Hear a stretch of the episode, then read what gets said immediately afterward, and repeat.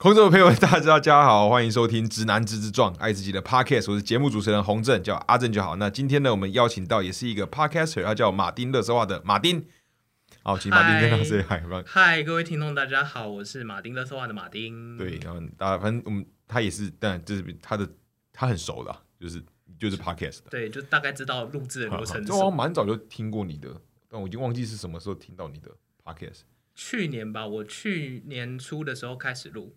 好像蛮早就有人好像跟我提过什么马丁乐色话，我不知道。哦，因为我以前就是现在还是有啦，就是在拍影片，所以可能是影片的关系。对，哈哈。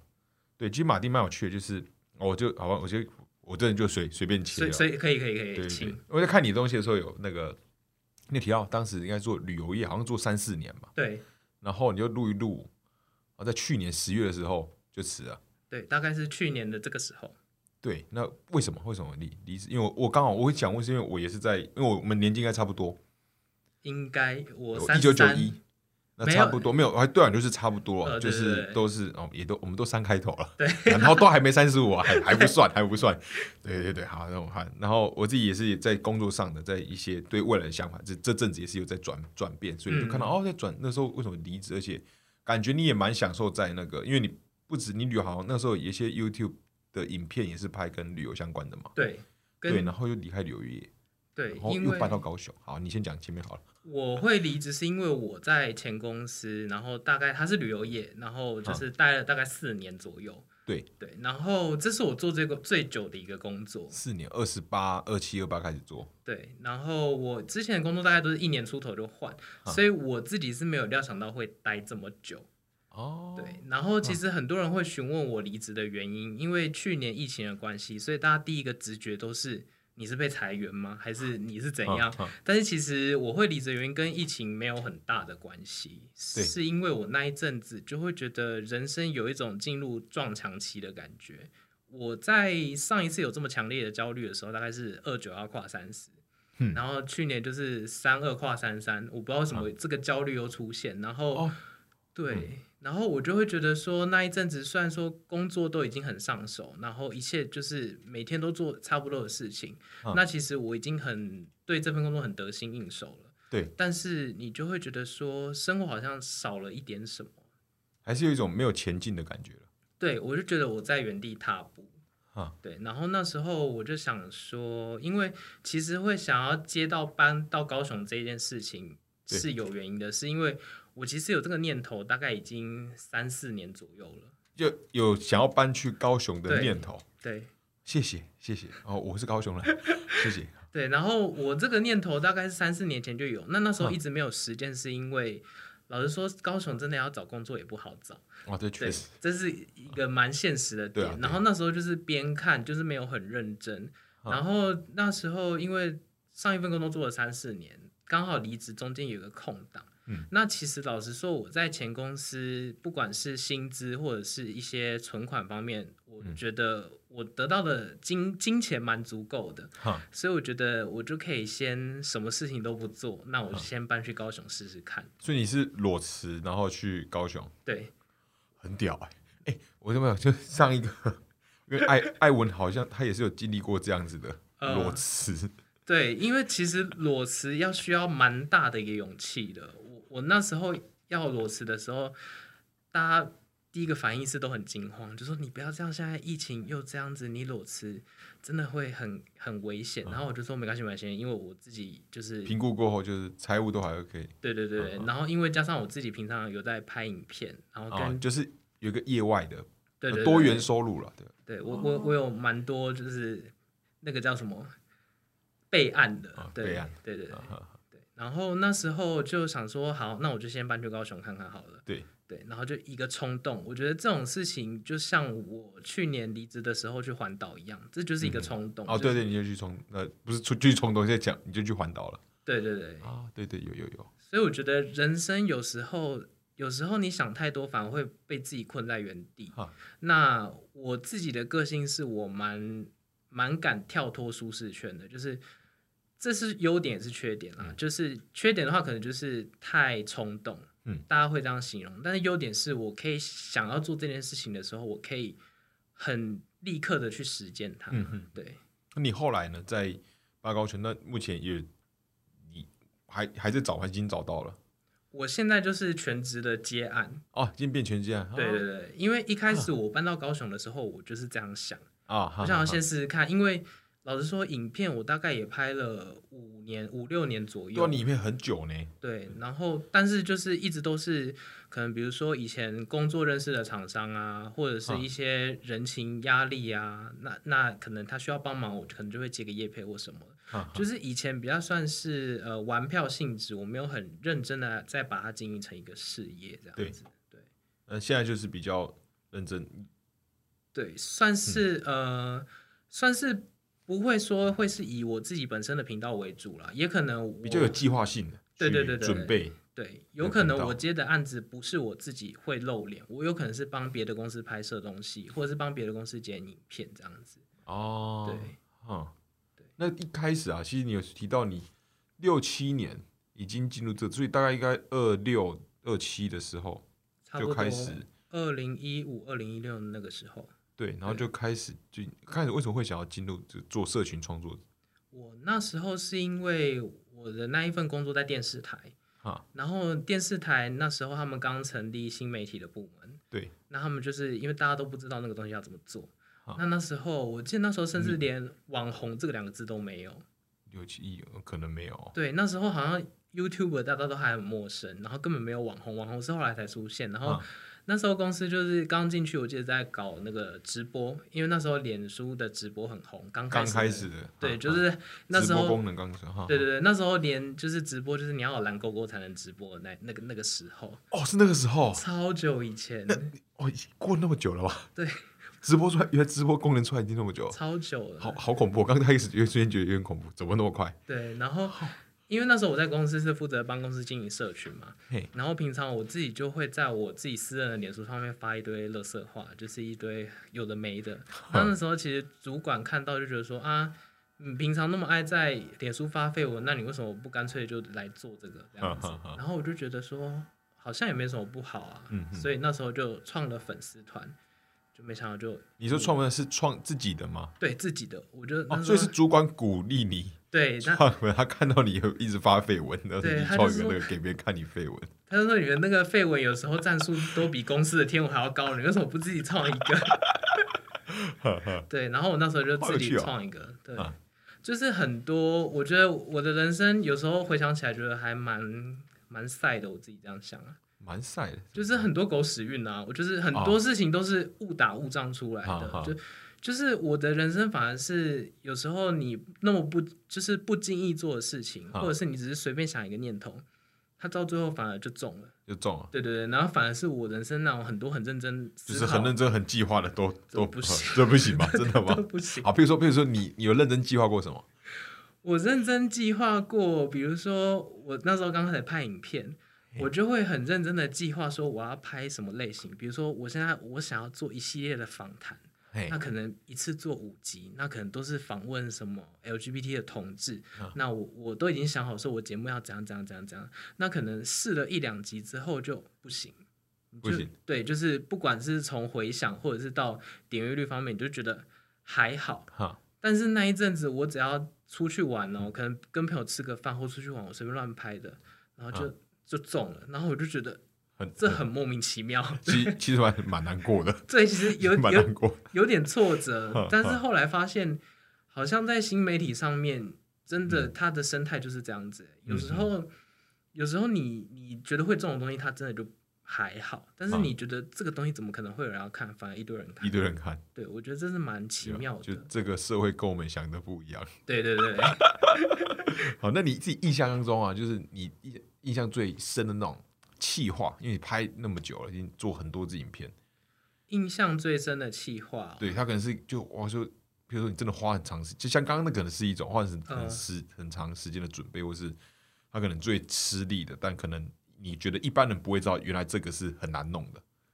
可能比如说像那时候，因为一开始就是拍跟朋友出去玩，然后就可能大家就会喜欢看，所以就会有一些厂商开始找，比如说要我去看展啊或看什么的。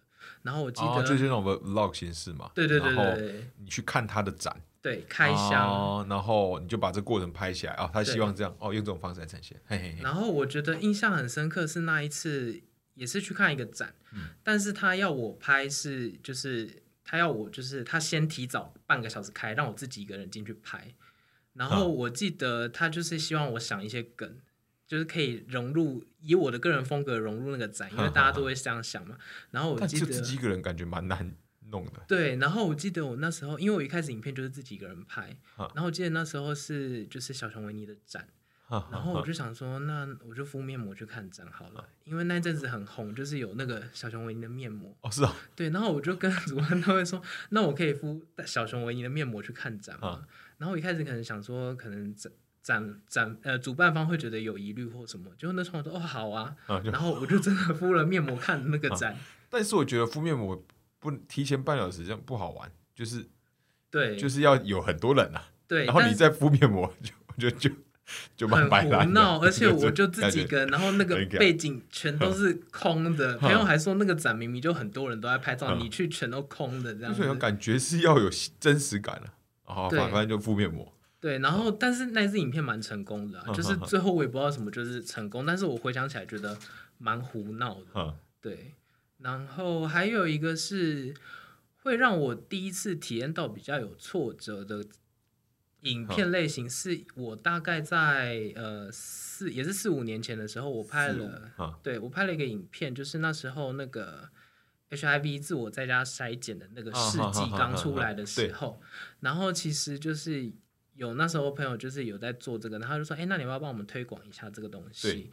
对，那其实那时候我就是纯粹是照着，就心里的想法是说，哎，可以推广大家有关于这种的卫教知识，对啊，很健康。对，是很棒的。然后其实那一支影片出来之后，就是有一些比较呃另一边的声音，就是可能、哦，对，就是有不同的声音出现，就是那一支影片引起了正反的讨论应。该是那时候二零一六那可能选举制公投，会是那时候嘛？假设是四五年前的呃，话，比较不是那方面的，比较是算同志之间自己内部的讨论。对，因为我还是说受到那种攻击。对，因为那一次事情也让我学到说，就是做对于这方面就是要蛮小心注意的，因为那一次有点像是无心之过啦。因为那时候对于就是筛检啊，或者是 HIV 这方面的认知，可能还不是这么的深。然后哦。我做了一个蛮有争议的点，是因为我在那个开箱影片，我不是都会我就自我筛检嘛，对。那筛检完之后，其实我把我的结果公布了。啊。对，然后其实因为公布这件事情，我后来才知道说，就是这样的举动其实有可能会伤害到，比如说本身已经是 HIV 感染者的人，或者是他已经是确诊的人。对，所以我那时候其实就有一个另外一方的声音是，就是说，哎，就是建议我说，就是可不可以不要把筛检结果在影片上公布啊？因为这样感觉好像是会。就是强调说我是个健康的身体，或者是把这两个群体之间做出差异化。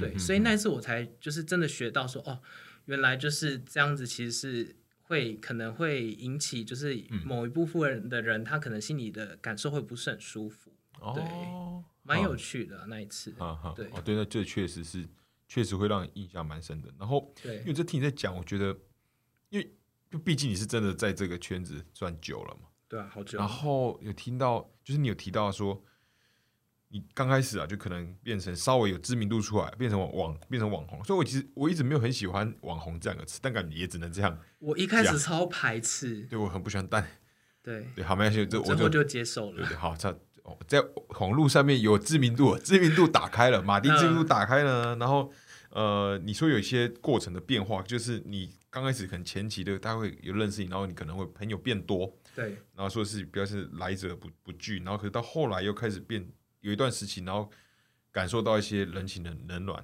的那种感受，然后你又变成了因为感受到这样，开始对人的防备心很重，对然后你现在感觉是过了那个时时期了吧？对那我好奇这个这样的曲曲曲折波折，我应该是有发生过哪些是让你有这样的？现在回想起来，真的蛮像云霄飞车的，因为其实这中间的时间点大概也才就做影片开始到现在大概六年，对，是这六年我的经历是，我的情绪是到最上面、最下面又到最上面，然后到现在就是很平稳的状态这哈样。哈哈，然后就是我记得一开始我刚做影片的时候，其实一开始就还好嘛，就是一开始做做做，然后总会有一支影片突然让你爆红，对，然后爆红之后，就是大家会开始关注你。那其实一开始那个感受你是爽，真的很爽，你就觉得哇，就是终于中了，然后就是大家都说，哎、你那个影片很好笑啊，或者是哈哎、哈你又就是拍了那个，然后怎样怎样怎样。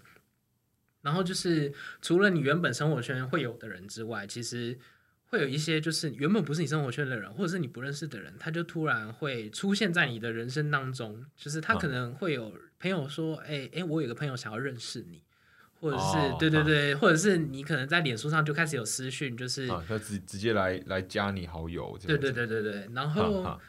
我记得我在那一阵子一开始认识大家的时候是蛮认识大家的时候是蛮开心的啦，因为其实因为大家喜欢你，因对为大哦，对，因为你一开始就是享受到那个很强烈的关注感就是你那个感官刺激，你会觉得哦，就是现在大家就是都很想认识你，然后感觉就是你可以接触到很多不同的朋友这样子。对，然后深入实实际去认识之后，其实一开始我是蛮没有防备心的，就会觉得说，哎，啊。大家要交朋友 OK，、但是有一些朋友，就是你可能实际就是跟他接触过之后，你会发现说，他其实来认识你是有目的的，嗯。但是他可能一开始是先用假借交朋友这个名义，啊。对，就是你可能聊到后来才发现说，哦，原来他是有有求于你，比如说他可能是某个公司的行销窗口，那他其实是想要你就是帮他宣传某个东西，哦，对，就是他可能会变成比较利益导向的，哈对，然后你可能到最后就会觉得说，哎，其实一开始如果他是直接表明说，哦，我是要来谈工作的。东西的合作的话，其实我觉得还 OK，但是他可能会变成是说，他有点想要借由他跟你的交情来卡你的油，哦，对因为我以前算是比较属于那种我会把工作跟朋友分很开的那一种，嗯就是我完全不会想要跟同事当朋友的那一种。然后那一阵子，那一阵子就是发生了这些事情之后，让我会突然有一点不习惯这个形式，就变成说。呃，变成说我的防备防备心变得会有点强，就是之后如果有朋友要来认识你的时候，你心里第一个直觉就是你想干嘛？哦，对，所以其实我觉得这个也是蛮不好的一件事情啦，嗯。就是到最后变成是我大概过了做影片两三年之后，我有一阵子其实蛮带刺的，嗯。就是只要有人要来认识我，我就会心里那个防卫机防备机制就会启动，就会觉得他一定又是要来干嘛的，所以其实那时候我对人际关系这一块处理的蛮不好的，就是有时候可能我对陌生人的回应或者是互动都会比较冷漠一点，嗯嗯嗯，对，那可能会导致于大家会觉得说，哎，就是我可能只是想要来认识你或怎样，就是你干嘛要这么防备心这么重？嗯哼哼对，然后后来又在又在变到比较像现在的状态，对，后来会变到现在这个状态，是因为其实影片做了这么久，那老实说，我的影片就是我自己认为是有一个高点在了，嗯然后我自己也不避讳，我自己是觉得说，就是我觉得那个高点已经过了，那现在就是回归一个很平凡的状态，就是我可能影片可以不用再这么的讲直白一点，就是哗众取宠，就是我不用再为了要迎合说大家想要看到好笑的或什么去拍那个影片。啊对，现在就是拍我想要拍的东西。嗯然那后流量它不会爆，但它就但它有一个一直维持，就是那就是你的变成你的忠实对，就忠是实用户呃忠实粉丝，粉丝对，就是其实会看我影片的粉丝，其实都是看蛮久的。那可能我哦最后在转变的那个期间，他们嗯也觉得这个我想要拍的东西是他们想看的，所以想看的人就会选择留下来。那可能如果还想要还继续停留在过去那个我的嗯粉丝，他可能自己就会讲直白一点，就是会流失这些群众。但是其实我在做这件事情的时候，我是有去思考过很长一段时间，就是这个决定我会带来的后果，就可能我流量会流失。对，那流量流失的话，我可能就是赚的钱会变少，对不然就是我的影片风格就会变得很局限。嗯，但是我仔细想想之后，如果我流量遗失，呃，流量就是都跑掉之后，但是我可以做我自己想要做的事情，或者是都是呃拍摄我自己想要的影片风格。对，那我觉得这是会让我比较开心的事情。哦，对。就现在听也就是比较重视自己的开心与否，对，然后在我做了这些转变之后啊，我觉得不管是以前就是可能会莫名其妙出现的人，不知道为什么就就不见了，就消失了。对，因为因为流因为声量也没了、啊，哦。所以其实当你没有再收到这么多的瞩目的时候，其实自然而然就是会接近你的人就会变少。那可嗯能在生活上会接触的朋友就都那就是那几个，嗯，对。那可能加上后来我因为我也搬到高雄，那嗯我的生活圈就可能比较。老实讲，就比较局限于在那一块。嗯，那可能新的朋友想要来认识我的话，也是可以，但是就真的不会像以前这么多。嗯哼，嗯对，所以我我在这个过程之中，就是那个起伏的过程之中，其实就有点像 电影演的那样子，好就是你当你那个光环没了之后，好那你在清很多人。对你回到平凡的生活的时候，你就会发现说，那些生活其实是可以自己选择的。哦，是对，有道理。不过你还有在，因为你自己里面有提到，就是你要自己说，就是他，大家可能会说啊，你们可能都以为我好像是一个，好像有有有知名度，然后好像就是可能可能就感情的东西就可能很容易得到，但你做没有，就是 你是因为反而有知名度打开之后。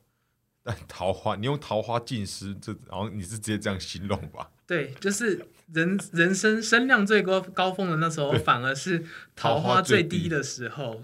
对，还是大家都觉得哦，你应该应该就是距离感拉拉出来吧？对，因为而且那时候那时候其实走的风格也是比较胡闹一点。哈哈哈。啊，其实老实讲，胡闹一点的话，讲直白一点，谐星要谐星要有桃花，其实本来就很难的、哦，对，哈哈，然后那时候我记得用交友软体的话，还是会有人来认识你，但是他可能认识你就是都是跟你聊影片，就是哎、哦你很好笑或什么之类的。但那时候你就会想说，我在交友软体上我不想要得到好笑这个，哦，我懂，对，我懂。我是在我是在谈感情的，我是找找一个找个很好的对象的。对对对，或者是有时候人难免有有就是生理需求，你可能只是想要在软体上找个，比如说约炮或什么，之类的，那认出你来，你整个就会。就那个性质完全就会消失三了。三小这样子，对对对对对对 蛮有趣的。对，我我那阵子很很害怕被认出来，对，所以我那一阵子就会直接在交友软件上有人我说这个的时候，我就会说哦，就是先不要聊工作，我会觉得很尴尬这样。我哦，那我可以分享，因为呃，我最近单身了，嗯哦，前阵子算算失恋，然后单身，而且单身就哦，那就开始用一下交友软软体，然后我不小心，不是不小心的，就是呃，我就是跟其中是很最近的事，跟其中一个朋友，我就跟他。嗯就是他，我就我们有聊聊到，因为他很早就听懂 p o c k e t 从从从就是在台湾都还没流行起来，可能二零一六甚至在更早，然后就我就聊到 p o c k e t 然后总之我就透露我这就是我们现在在录的这个节目给他，嗯，然后他发现嗯这样是不对的事，就是他后来他真的跑去听，然后就是变成敌敌在暗，我在明，我在很明，对很明明到不行，对然后对方就是开始知道我的很多事了，然后就哇，好想嗯这样好像 怪怪的，就是会有一种你还没有认识他，他都已经先看把你看光的感觉，对，就蛮赤裸的。从上到下都扫描一对遍。，所以你那时候是也是在用，你是会碰到那个，他说，哦，你很好笑，嗯，对，对，或者是上面真的是不会想要得到你很好笑这个的，对，或者是就是约约，然后就说，哎、我其实有在看你影片，哦，已经约出来了吗？没有还没有约，但是他一讲出这句话，我我就会不想要约了。如果呢？如果有个情境是他你约出来，然后你们已经已经去开了，就是已经要打了，或是甚至打到一半，他转过来跟跟你说，我其实很喜欢你的影片，我真的会立软掉刻没有办法，整个对，熄熄火。好险我我遇没有遇到这样，我我通常会遇到的都是结束之后跟我讲。那、结束之后哦就结束还好，如果因为很少真的会有人在过程就 是我在嘴的啊，在过程的，话，哎、其实蛮恐怖，我觉得蛮毛的，很好笑哎、这样对，我就没有觉得这个感觉蛮很怪，怪到很诡异。对我会，我觉得我的如果是我的话，反应会是害怕，会有点害怕，就看三三小这样可。是通常粉丝对于这种事情，他们不会觉得很怪异啊，所以是常常没有，我是说做到一半的时候，哦，对啦，对对对，真的蛮那我诡异我前。面是在开玩笑哦。那那你那你现在最近是在高雄有找到好的对象吗？有啊，我我我是交交是交往的了，啊，对在高雄的，对，哦，不错。我虽然哦不好我好像不该问，但我忍不住，我就是要问。没关系，你可以问。高没有？你高高雄住哪里？开启那个前镇前镇哦，你住前镇，我住住凤山，但我以前蛮蛮常跑前镇的。对，我就住在那个大圆柏附近。哦，大圆柏附近，哦，那边那边蛮不错的。对啊，然后我男友他现在应该是住凤山。好，啊，住凤山。对对对。哦，哪有是住凤山，对，凤凤山的哪？我可能问他一下。哦，对对，好，这样可能。狗队处那边吧。啊？什么？好像是哦，五哦五块错。对对对对对。狗队处，你本来会讲台语吗？会啊，我本来会讲。我本来就会，因为小时候是给阿妈带大的。对。好，那你对啊，其实这也在我题目上啊，就 当时搬去对吧？搬去高雄，那你自己觉得在高雄，你可以帮我列，就是各三个最最喜欢的，然后最不习惯的。最喜欢的。想先讲不习惯的好了，先讲不习惯的，好的留在后后面。好好好，这样听起来好像又比较合理一点。对对，不习惯的第一点是那个交通习惯，我现在讲的很委婉，不会不会，都都 OK 都 OK。就是交通，大家真的蛮不遵守交通。出问题的话，我高雄，我我替我替你背嘛，OK 的，所以你就放放心讲。对，但是还是要先跟大家讲，就是要遵守交通规则。但是确实，你说真的真的。对对对，但是我在高雄就是。的确，有时候看到蛮多，就连我自己有时候也会忍不住吧，就是会有蛮不遵守交通规则的时间发事情况发生了。啊，我也同意，这是不对的。对，这是不对的。但但以前在高雄就是红红灯就是右右转。对，就是然后高雄是左转。高雄是左转，我好像比较少。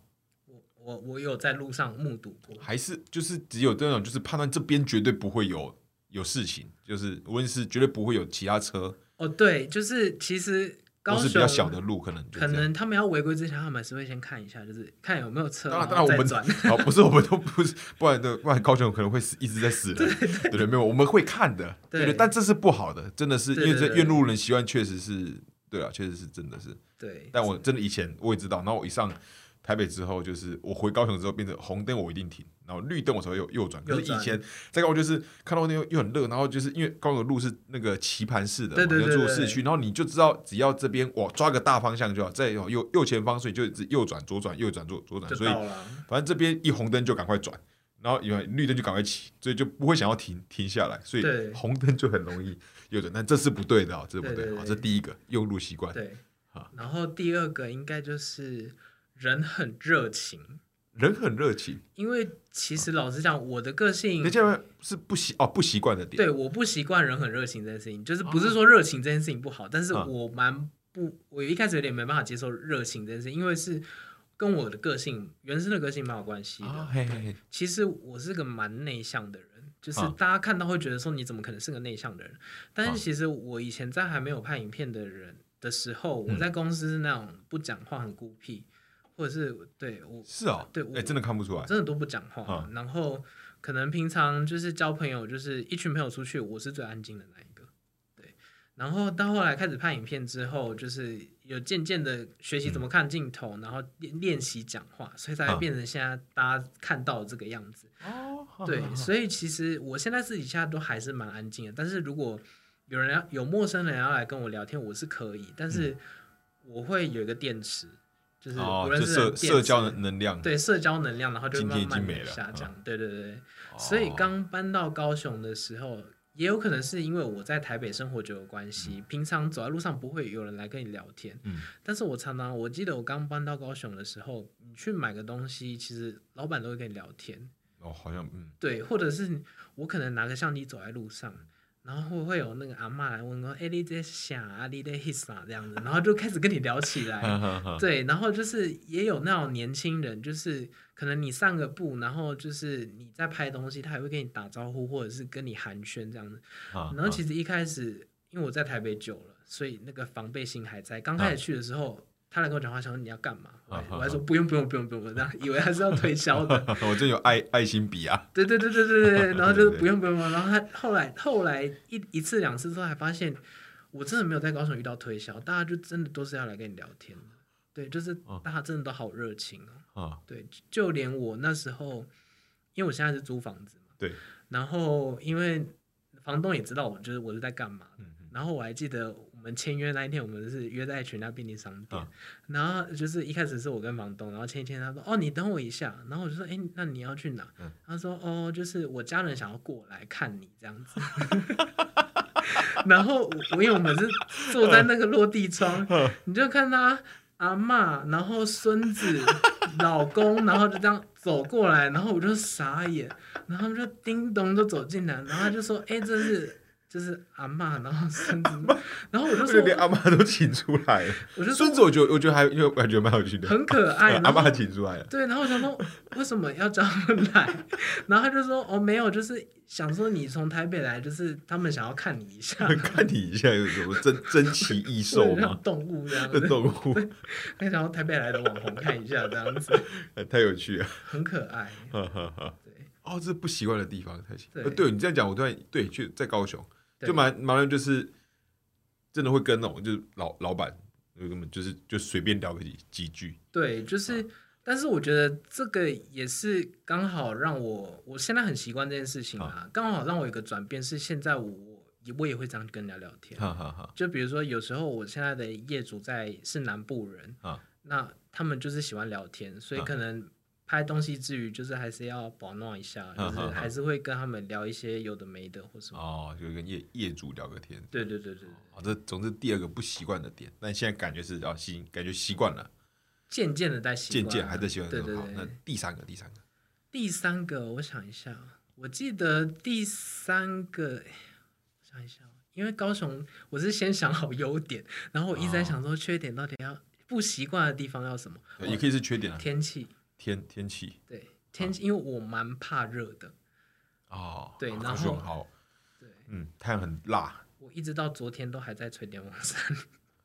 哦嗯对，你没看我今天穿这样子，是啊我今天出门的时候还大流汗，然后一到台北想说怎么回事下雨？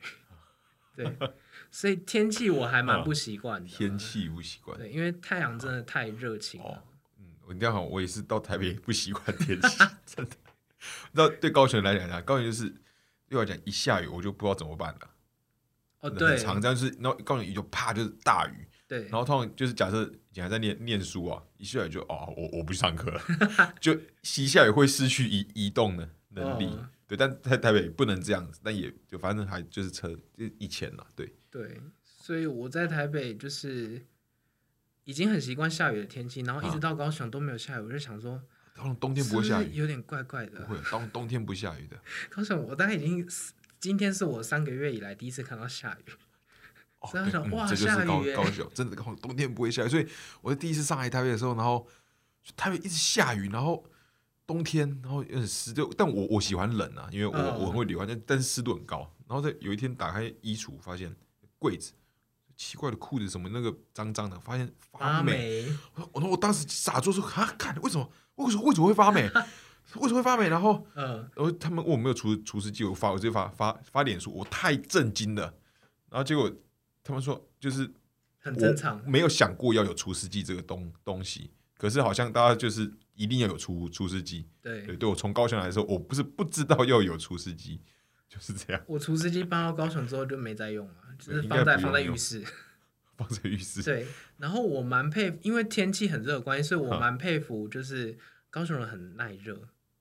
哦，没有，我蛮不耐热的。就是我在，因为夏我夏天在路上，我就都还是穿背心或者无袖，然后我就晒黑。嗯但是我看到很多人他们可以穿外套，就是他们怕晒，哦，防晒，呃，对对，还是要真的还是要防晒真的。很厉害。啊对他们就是可以穿全套这样子，然后在路上骑都没事，我就受不了。OK，好啊，反正不习惯啊。天气讲完了对，啊，喜欢的你觉得？你觉得？喜欢的就是东西真的很好吃。啊，是啊，啊，是啊，很喜欢吃，哈哈。呃，东南部的食物就是我觉得口味就跟北部比起来，就你比较喜欢对南部口味讲直接一点，就是踩雷的几率很低啦。哦，对，就是我我到现在在南部没有吃过难吃的东西，啊对，所以我现在去高雄之后也胖了一大圈，胖一大去，就钱这种一直吃一直吃啊，对啊，一直吃。讲一讲又饿了。说刚刚跟他那个哎，就在录又聊到什么真真奶，然后现在可以聊到吃，没关系的，继继续讲。你喜欢吃什么？我刚开始的时候很爱吃蛋蛋汉堡啊。啊，那吃蛋蛋汉堡。因为那个就是每个北部人去南部一定要吃的啊！哦啊那时候搬过去想，哇，可以天天吃，一直吃，一直吃。说到蛋蛋汉堡然后就到我是到台北，他说北部是顶呱呱，那我们是蛋蛋汉堡啊，没嗯没就没没吃过顶呱呱，听很久了，吃看到一吃就失望，哎、我很多高雄朋友都这样讲，因为 真失望，对不起。我查过高雄好像只有一家还是两家顶呱呱，然后我就问说为什么你们没有顶呱呱？然后他们就说觉得顶呱呱不好吃。对，但是顶呱呱我也我也只爱吃呱呱包，所以就还好。对，然后我那时候刚搬去高雄，我就一直每天吃丹丹汉堡，然后吃到现在我已经 腻了。哦，狂吃哇，好厉害啊！对，哈，对，然后最那最最近最近你锁锁定的好吃的是什么类型？最近还是意面。意面对，因为其实我以前在台北，我是很讨厌吃锅烧意面的意面。我以前在台北超讨厌吃意面。你说的就是最近喜欢吃锅烧意面。对，然后就是要加沙茶。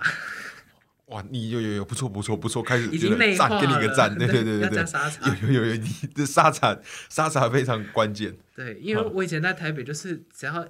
看到意面不是我人生第一个选项，然后一到高雄之后，朋友就说你真的都不吃吗？我就说锅烧就是要吃乌龙面啊，然后就说你这就是北部人的思维。我说怎么怎么能够有乌龙面？这是这是邪教。对 对对，他们就说你这是邪教，因为我一开始真的点乌龙面，然后那个店家就是意面都已经来了，他们要吃完了，乌龙面还没来。我说为什么那么慢？他就说没有人在点乌龙面，他他一定觉得很奇怪，你为什么点乌龙面？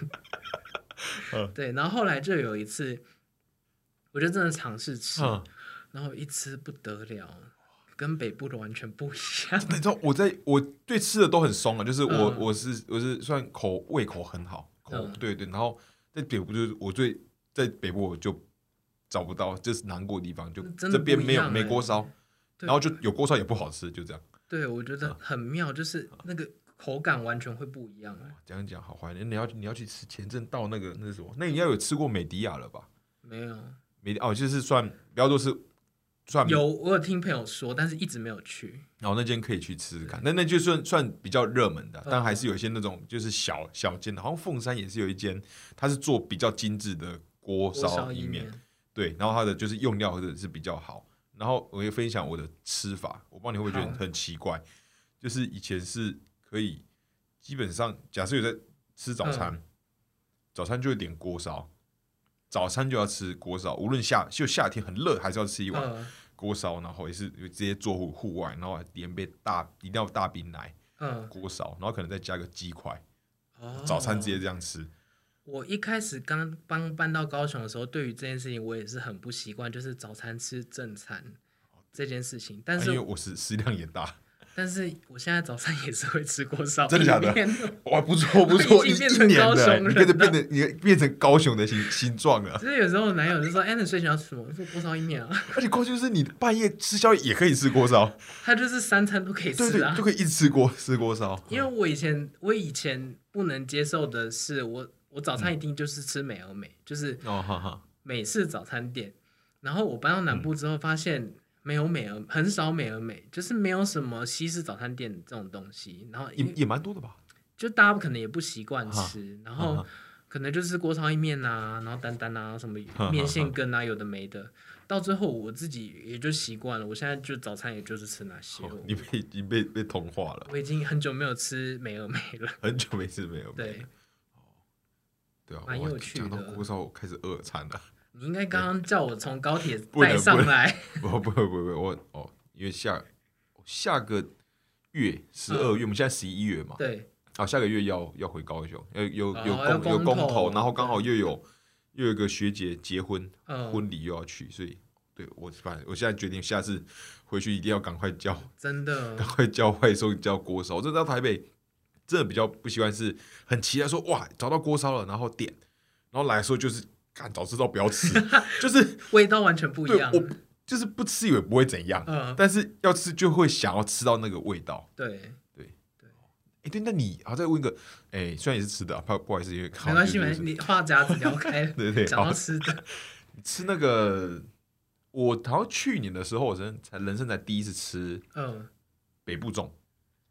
哦，粽子，因为我以前我没印象中，嗯，我吃过北部粽嘛，虽然大家都都在讲，饭吗？没有，我我我因为我刚开始就是听大家在会是嘴这个，然后后来说啊，不然吃吃看好，然后刚好我室室友有，然后我就也是就弄了一个，呃，吃，然后其实就就不习惯，不是不好吃，它的口味是好，就是应该说风味是好的，但就不习惯，跟我理解这个粽子不一样，嗯，就是我的粽子一定是要黏的，黏的，真的一定要黏。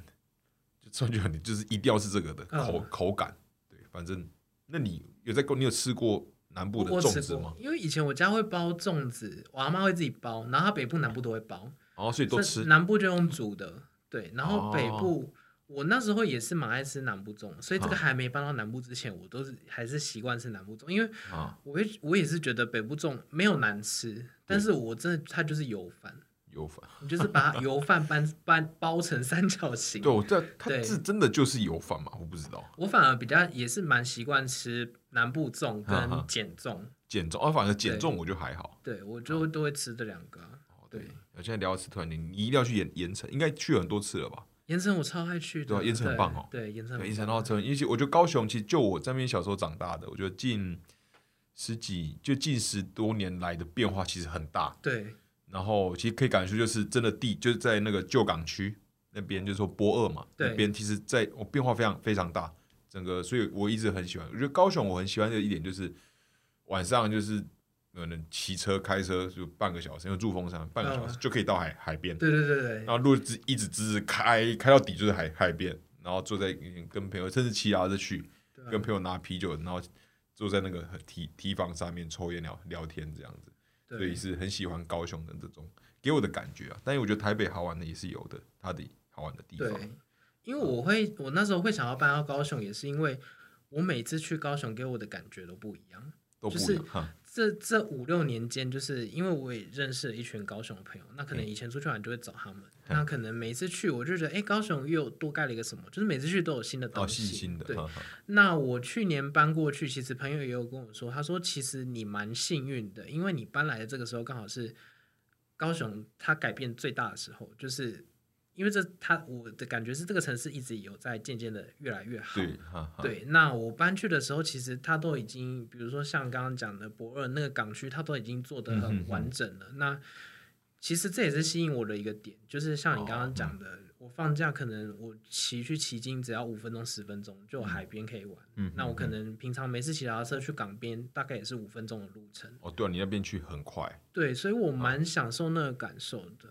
嗯，我觉得高雄蛮有潜力的，希望它可以。嗯而且我发现高雄的外国人很多，哦，有有，这是我去一年也发生过发观察到一个很有趣的现象，就是我有时候看到外国人比我在台北看到的频率还要高。哦是哦，对，然后后来有问朋友是说，他们气候其实蛮喜欢那个感觉的，因为他们说天气就跟加州很像，哈哈，对，就是都是太阳不会下雨，所以其实好像蛮多外国人他们喜欢定居在高雄。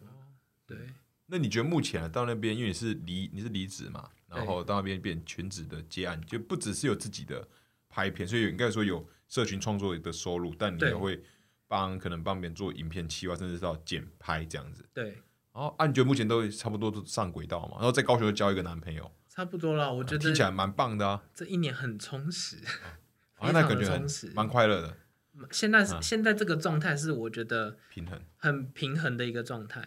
对，就是它不是最高也不是最低，但是嗯是我觉得相较于我搬来台北前的状态嗯好非常多，就是我的心情是很愉悦的。愉悦的，对，就是我生活在那边，其实是很开心的。哈哈，对对对，那很棒啊！因为你在影片里面，哦，现在我们现在已经聊四十三分，这个接下来这个也是要聊可以聊很多，那可能要只能只能压一下，就是那三个，因为我很，你说你人生当中有三个点，应该都是你人生的低潮，一个是你刚出社会的时候，但那时候可以理解，你应该就是生活辛苦了，因为收入不高，好嘛，然后是刚出社会大家都这样，那接下来是第二个时候是当兵，对。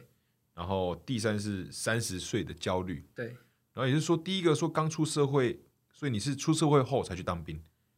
当完兵再出社会，哦，啊，对对不然那就是我自己顺序那写错了那那两个挤在一起啦。哦挤在一起，对，因为那时候刚退伍嘛，他、啊退伍刚好就是二零一二年的时候，啊然后那时候发生了一件事情，就是我跟交往六年的男友分手了。对，然后其实老实讲，那时候我的个性蛮依赖他的，所以那时候顿时有一种生活没有重心。哈哈，对，然后我那时候严重到因为还年轻嘛，嗯我就没办法去上班，我甚至就是辞掉工作，然后可能那时候我们是住在一起，我们就搬出去。哦，你们本来是同居，对，所以我那时候是人生第一次，因为我们从大学就在一起了，啊所以那算是我我连大学都没有经历这一段，我算是人生第一次学习自己生活。所以那时候我对超哦低潮，我记得我那时候就搬到万华，然后我还记得搬到一间只有三四平，就这么大，加浴室这么大，我就自己一个人住。加浴室这么大？对，我就住在这里面哦。然后，要不那个马丁说的跟他不同，马丁说的是我们现在在录音室的空间，对对，在加浴室这样子。对，就然后我就每天窝在这这个地方，然后可能那时候就是离职嘛，那有找到新的工作，那我就是全新的开始，然后我每天就是上班下班上班，然后回班回家不一进到家不知道要干嘛，然后可能就哭。然后我那时候还，我跟他有养一只猫咪，然后那时候是那时候刚分手，我就我们要养两只，然后一只给我，一只给他。嗯，然后那只猫咪也是养六七年，就是我们在一起的时候养，然后那时候它也过世，就是一连串对，然后要去祭改一下了。对，那那一连串，那是我觉得人生最低潮。然后因为又换工作，然后那时候其实生活水准也没有到很好，我曾经就是那种身上没有钱到我要。两个户头的那个零钱互互转转到有凑一百。块，对，就是那时候现在回想起来，真的觉得哦，那时候怎么可以活下来？啊？对，然后另外一个就是，当然中间后来就是生活找到，就是渐渐的走出情商，然后有那工作也开始往上走了嘛，然后就开始一路做做做，然后我记得那时候是电视台的工作刚离职，那要然后进入我上一份公司，然后那时候要满三十岁。然后就开始三十拉警报。啊，对，就刚刚大概前面也有提到。哎，其实讲的时候，我也我很强烈是是在年龄的焦虑是在去年，就二十九岁到三十岁，因为当时也是也是离开一个我算很投入六年的一个一个事业，这样，对，就就离开，就真的是完全换，而且我也是裸辞。大家都好有勇气啊！没有，但是裸辞因为那前面工作太累，那时候好累，然后。裸辞就是真的是在家耍废一个月，对没有？就是这样就好累，然后在家耍废，然后耍废完耍废一阵子，然后就差不多可以上。所以，但是我去那个时候开始这样转换的时候，那阵子就开始比较多留意以前的同学，大学同学在干嘛，然后发现自己的人生的轨迹就是步步调跟他们都不一样。因为很多同学，我就是都结结婚嘛，然后要么是感觉在事业上、就工作上也也表现的也还不错，然后现在可能准备要生生小孩了。哦，然后那时候刚好一些个人感情的状况也不是很好。嗯，我的感情连续三年都是在二零一九、二零二零、二零二一的感情都在十月份的时候触礁。啊，反正就是感情最可怕的时候哎。为什么？因为年底啊，我觉得年底是个坎。哦，年底是个坎哦，不知道，我希望我可以打破这个魔咒。反正反正就是这样。然后，哎哎，我觉得哦，所以就是二十九岁那时候看到同学的说，哇，他们都进入到这样的阶阶段，然后但我还在找我自己的生命，还是找我自己的的方向。二十九岁，然后我看要三十岁了，好要三十岁了，可是到今年就没了，这概念就就没了。到三十岁，我就我就变成看了他们，就觉得，哎，我知道我是他们，我如果过他们那样的生活，我知道我会我不会快乐，就是那他们他们那样很很好，对，但那不是我，就是我要找到我是谁。我觉得我那时候二十九岁的压力来源也是跟你的情况很像，我觉得就同才压力。你会觉得说，因为那时候我也一直都是单身，你会觉得说啊没有稳定的对象，然后其实那时候的财务状况也没有很好，你会觉得说要过三十岁也没有存到多少钱，然后可能你的同学或者是你的同事，加上可能我又是同志这个身份，然后那时候刚好又在吵同婚又公投什么，就是都是很低气压，然后你就会觉得说自己又是同性，你会不会？就这样单身一辈子，那以后老了谁要来照顾我？如果我又没有钱，或者是未来又发生什么意外的话，那你可能就会也是会去比较，然后就说什么哦，异性恋的同学啊，或者跟我同龄年龄的，他们都结婚了，有小孩，那可能看似你就会觉得他们好像过得很开心，嗯，那你就会觉得说，那要要三十岁了，觉得自己好像很没用，一事无成，嗯哼，但是真的就是你一过三十之后。那个感觉就消失了，就好奇怪，很奇怪，或者好 真的好奇怪，所以就是要告诉现在在听这个有焦虑的朋友，对对对，哦，就撑过，撑到三十就就没事了，真的会消失，而且现在胆子反而变得更大，就对这比较嗯，我现在就觉得哦没什么，就是就会觉得发生很多鸟事，但是你就觉得哦没什么，反正顶多就这样，还还能怎样？对嘛，就这样嘛，对。对，是现在有趣哦，对，我觉得很妙，嗯，但是你刚刚有提到说你是最近有个。什么三二到三三，因为现在三三嘛啊啊，你跟我哥一样大哦。然后你说有有个焦虑是，就最近有开始有一点前阵子之类的？就是这个焦虑会觉得说，会是什么？你现在年龄卡在一个就是三十到四十中间，哈，你我自己会觉得说，这这十年好像是很重要的十哦年，但是是压力，这是压力的对，然后啊但是你会觉得说，我现在过得蛮安逸的，这样真的好吗？哦，我自自己给自己的压力啊，然后其实有时候朋友就会说你真的想太多了。啊，然后我自己会去转换这个心态的方式，我不知道这样子对不对啊？但是我自己转换的心态方式就是，我会开始去看一些比我更惨的人事物。我懂，我懂，我懂。对，就是对，就是没有要嘲笑，但是就是嗯因为我幸福感是比较出来的。对，就是有日文有一句俗谚叫做“别人的不幸甘如蜜”，就是你看到比你更不幸的人，你就会觉得说自己现在有的这些生活其实是还不错的。嗯就是嗯我看完之后就是觉得啊，好，没什么好抱怨的，就继续过我的人生这样子。就是我会觉得我的焦虑来源是属于，我会怀疑说现在这样子状况这么这么好，这么开心是是 OK 的嘛？哈哈，对对对，但是朋友都会跟我说啊，反正你你到了要四十岁那才叫可怕。我现在还不敢想那么远。我也先不要想好了，对对我先对过好三三十岁啊。但有时候我觉得蛮会蛮有道理，就这十年应该是会蛮决定，但就对，就看我们要选择怎样的人生。对啊，嗯，因为我现在也是近期也是越来越接纳自己，以原本不是也不是说不认同，但有一些我很个人的 issue 我都还在想。那最近是我自己是觉得调整到蛮不错的状态，又重新找到生命的重重心，这样我觉得蛮好的。对我我现在就是让他去，就这样。我觉得我就在高雄，然后都要好好体验在高雄的生活，对，然后又感觉全直接按这种 freelance 的生活，可以安排自己节奏，其实我觉得这样很棒。嗯，因为我以前会走不出的点是，我会想到很久以前的事情，但是我现在已经就是算，我现在就是只会专注于我现在短期可能比如说一年两年的事情，我不会想到什么十年二十年后。哦，因为其实变化真的太快了，对，因为变化好快。我常常有时候也会。就是有一些负能量，我想说，搞不好我明天就突然出意外死掉，哦对啊在高？在高高雄，大家都红 红灯右转，高雄是左转，搞不好就被撞撞死哪一。天我就明天出走在路上出车祸就走了啊、所以我现在是比较及时行乐的的想法啦。对对，还不错，我觉得还还不错。对啊？那今天，因为我们这样已经聊五十二分钟，那时间过得超快、对，今天跟马丁聊，其实你，我觉得你是一个聊起来让人很蛮放松的人。真的、哦。对对，谢谢就是舒就是舒服的啊，可能加上我们有高雄的连连接，对，有有那个在地的话题可以讲，对不对我？发现哇，你这个变成高雄的形状的速度还蛮快的。真的，我我自己都有点吓到。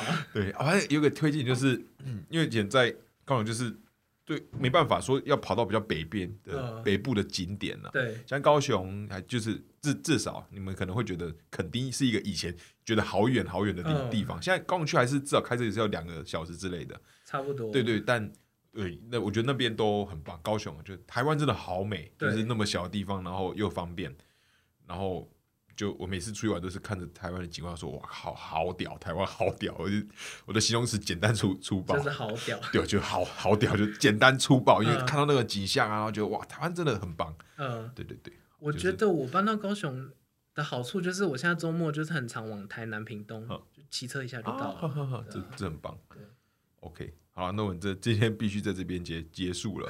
对，今天 真的太开心了，对，真的很开心能够跟马马丁聊。那大家也可以那个马丁乐色话的那个 YouTube，反正其实你不不止 YouTube 了，那那个 Podcast，, 对，应该还有就是还有 IG 基本款都都有了，已经进这个圈子进非常久了。对，那大家如果在高雄的话，搞不好去前镇，可以路上可以找到我，对对，在三多那大大圆柏、啊大圆柏那边，搞不好有机会去捕获它啊。那边有，那你应该蛮常去光华夜夜市可是现在没有了啊。哦，现在没了。啊，光华夜市会去，劳工夜市没了。我站旁哦边以前的老、哦。我刚其实自己要收尾，然后又突然 讲到大圆柏，有然后又在 Q 到，对不起对不起，好，再聊，我们可能聊三个小时之类对对的。